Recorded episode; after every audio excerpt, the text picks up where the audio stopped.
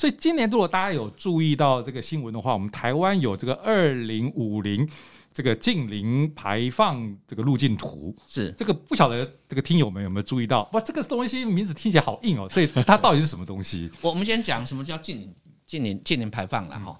一般呃这个呃听友们一定会听到两个概念，一个叫碳中和的概念，嗯，哦就是。二零二零的时候，六月，文在寅因为国会大选，韩国的环境运动人趁这个施施压，要求文在寅宣誓，韩国二零五零要走向碳中和。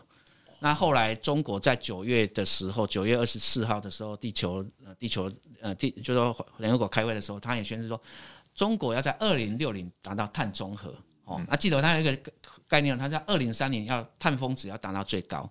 然后日本后来随随后也讲二零五零要达到碳中。碳中和的概念就是二氧化碳在二零五二零五零的时候是要趋于零。无论你是没有产生二氧化碳，说你二氧化碳透过 CCUS，嗯，哦，透过 Berry 或是再利用，哦，哦，再再利用的概念把它消除掉。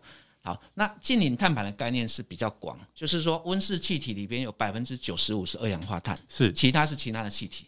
所以近零碳排是说二零五零所有温室气体都要达到。呃，趋零，哦，那当然不可能完全去，呃，就不排放温室气体嘛。就是要我们人也会呼吸，也需要排出二氧化碳。牛放屁就会嘛。对啊，对。所以才说不要吃牛肉哈，不要吃牛肉救地球哈，因为甲烷排放的温室气体，哦，你们你们是专家嘛，那个很高嘛，哦，所以所以吃牛肉，而且。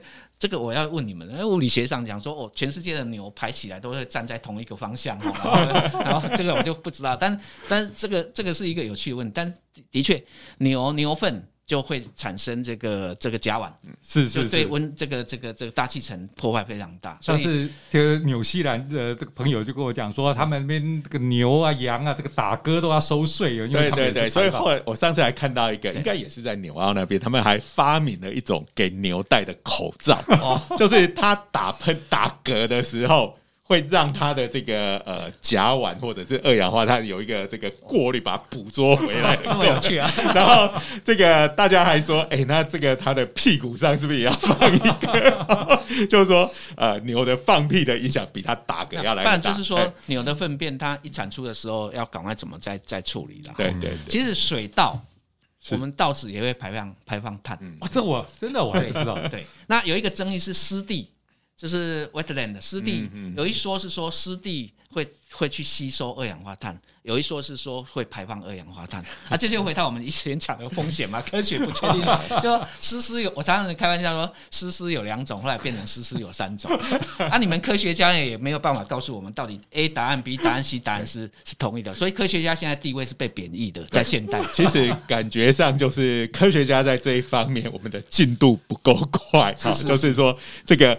呃，其实这个不止进度不够，还自己会互相打架，对不对？嘿嘿嘿，就是其实这个碳排放跟这个呃气候变迁啊、温室效应这个问题，其实跟现代科学文明的发展应该是脱不了关系嘛，哈。对，从这个工几次的工业革命以来，啊，就是我们可能单位的人类所排放出来的温室气体，比起古时候应该是多了非常的多。但你你们刚刚有问到一个问题嘛？是这个减碳到底跟台湾民众距离很远嘛？是，我我先举一个例子，就说其实工业革命是从工业革命是跟石油发现，当然后来就有很大的关系嘛。哈，后来芝加哥其实在呃，应该是说在一九零几年的时候，把他们街上那些电车全部透过市议会决议，把它全部弄掉。嗯嗯，开汽车。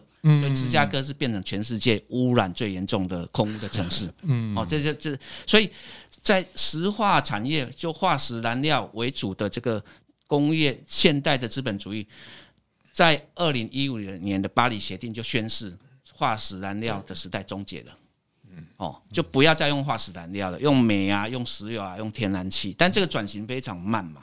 啊，所以我要刚刚讲的是说，像芝加哥一九零几年那个，就是一个政治的决定，让他们的电动车，其实一九零几就有电动车了。好，那当然有一些 battery 的问题，但是 anyway 就是石化产化石燃料为主了。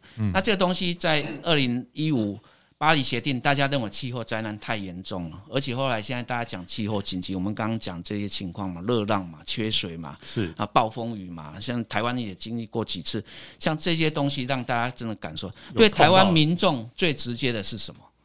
因为排碳跟空污是紧紧联系的，真的真的，所以我们对碳排没有感觉，可是我们对空污很有感觉。哦，那因为主要是我们的很多的。这个工厂哦，是锅炉是用重油，哦，然后呢，这个电厂很多是火力发电厂，哦，所以就会连接在一起。啊，现在就要慢慢转型，慢慢转型。哦，那那当然这就牵涉更复杂的其他能源的配置的问题。是啊，对。所以刚才聊到就是这个近邻路径图，所以刚才讲到我们其实就算是人类都很难做到，应该说很难做到。我们要呼吸嘛，所以我们一定会排出二氧化碳。所以二氧化碳的排出是不可避免的。那这个近邻路径的话，我们这个台湾往下走，这个主要的规划的方向会是着重在哪些方向？我，我要先讲一个大方向，就是呃，二零二一年就去年哈，International Energy Agency 哦，就是 IEA 哈，就是国际能源呃组织的中属了哈，他们就画了一条，从二零二一开始，全世界到二零五零的时候，二零三零的时候开始不卖，比如说开始不卖。呃，汽油车、油车，哎，哦，二零，然后二零四零的时候，这个航空器大概航空器哦，嗯、这个用用的燃料大概有一半一定是要再生的，或是生质能的，哦，然后建筑二零四零的时候，我记得数字是也开始全部新的建筑全部都是要绿电的，哦，要零排放的，然后这样慢慢累积，慢慢就是因为我们的就是牵涉到。产业制造面嘛，运输面嘛，家户服务这些要慢慢转型，在每一年哦，在不同的时间点转型到二零五零的时候，的的确是会。但是这里还有一个问题，就是我们还是会继续排放二氧化碳啊，温室气体还会出来嘛？是啊。所以现在就是全世界有一个叫负碳技术，哦，就是要把碳，以前是说要把碳捕捉。存到地底下嘛，叫叫 CCS 嘛，哈，对对，啊 CCS 那个引多引发一些争议的哈，现在慢慢是说要把碳捕捉下来再利用，所以叫 CCUS。嗯，那这个技术现在可能不成熟，哦，全世界现在科很多科学家都投入了。我们可以假设，譬如说，呃，在二零三八年的时候，CCS 技术就很成熟了，好，然后呢就可以转化为其他产，反而碳是一个好的事情。把它捕捉下来，我可以制成其他东西。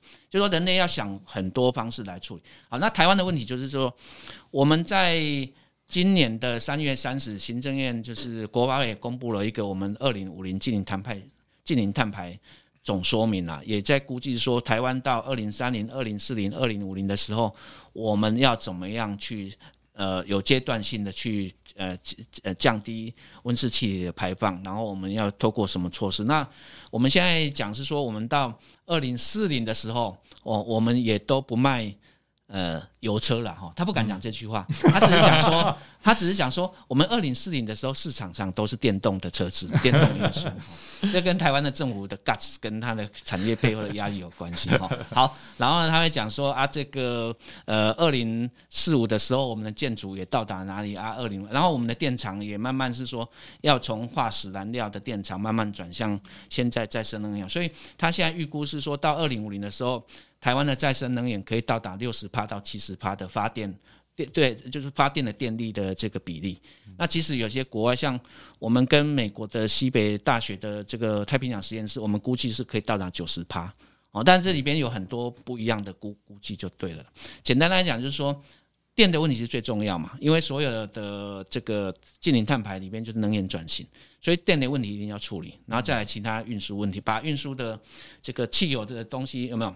运输的东西的产生的污染跟碳，嗯，拉到发电发电端这边来，哦，所以这里边有很多可以做的事情。那台湾是不是有没有机会去做这个三零四零五零的事情？现在正在大家在热烈的讨论。但是我还是来讲一句话：我们动作太慢了，我们已经晚了人家很久了。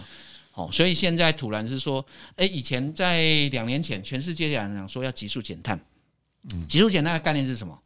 每十年全球要减碳百分之五十，哦，哇，哦，百分之五十，百分之五十。然后这个是二零一九的时候谈的，结果突然二零二一讲说要禁零碳排，那我台湾就台湾就昏了嘛，因为我们原本的规划是二零五零的时候，台湾的碳排放量是以二零零五为基础，嗯、大概是二点七亿吨的一半，嗯，就是我们还会排碳大概一点三亿吨，嗯、现在全部叫你不能不能有有有有，有碳排了，对，所以压力很大。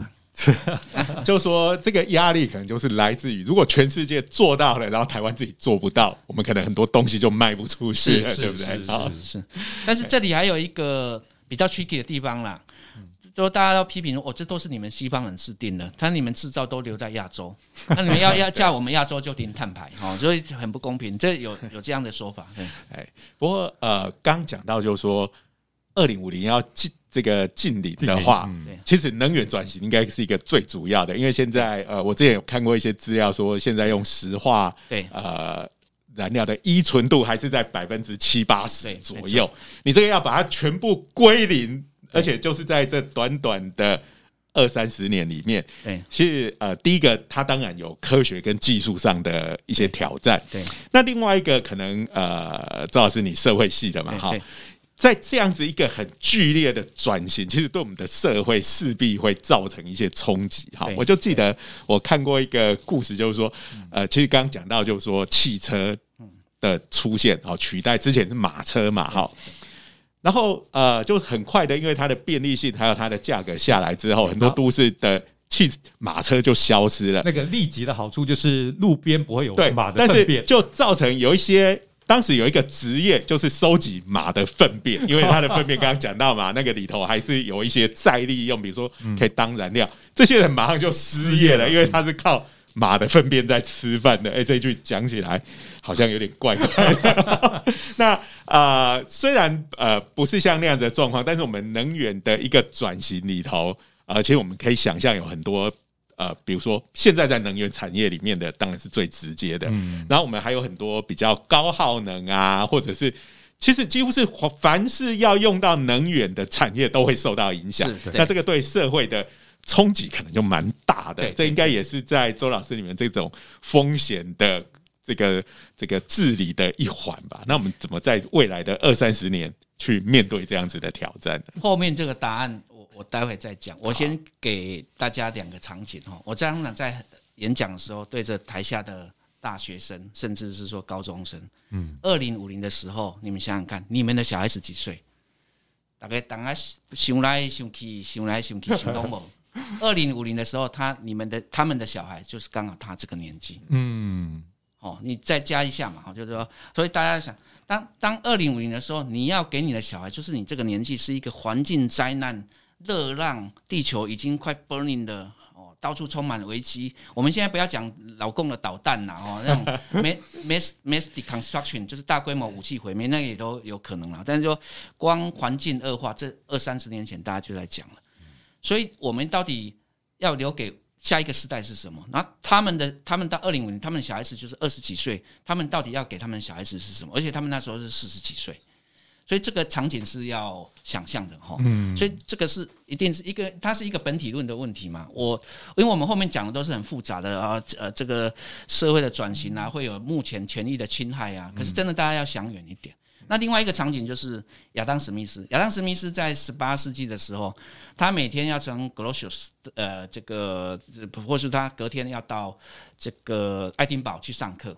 那格罗修斯是工业革命的起源地哦。污水啊，脏水啊，围围顶头搞去得雷啊，马路臭的要死啊，哈，没有公共卫生，所以那个现代的概念就是这样起来的。经过工业的，所以我们现在有一个 vision，就是说，好，那现在二零二二嘛，哈，还有三十年，还有二十八年的时间，我们用三十年的时间来看，到底台湾有可能怎么样，全世界有怎么样？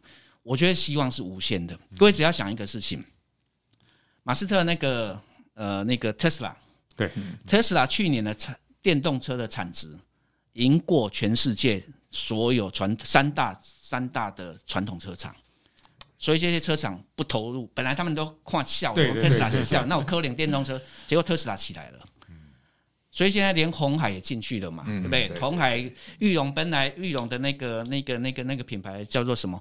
它打入中国市场很惨嘛，对不对？那个什么纳智捷，纳智捷，对，那那都有很多因素。好，现在呢，它有坐车的技术。这个红海有制造跟资本，所以台湾的电动车会起来。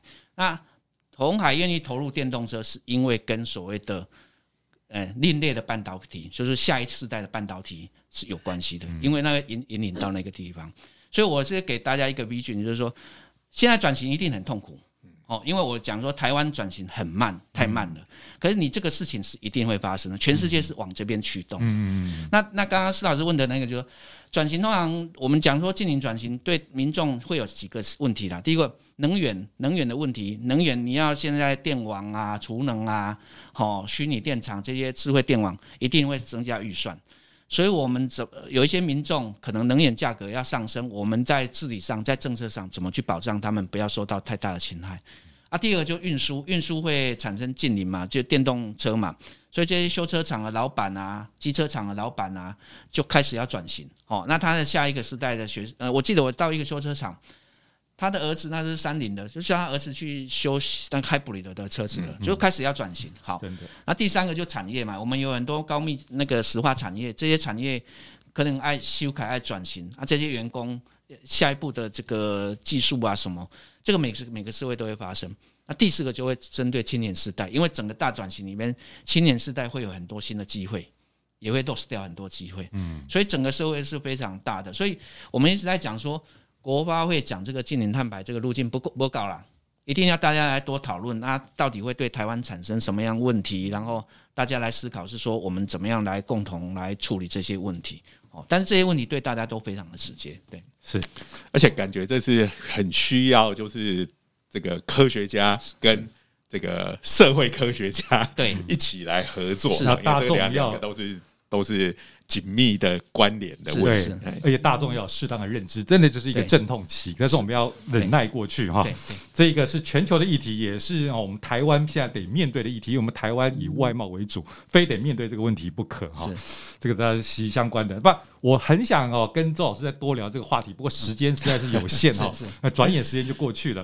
那今天真的是非常感谢周老师的莅临哈，跟我们谈这么重要的话题。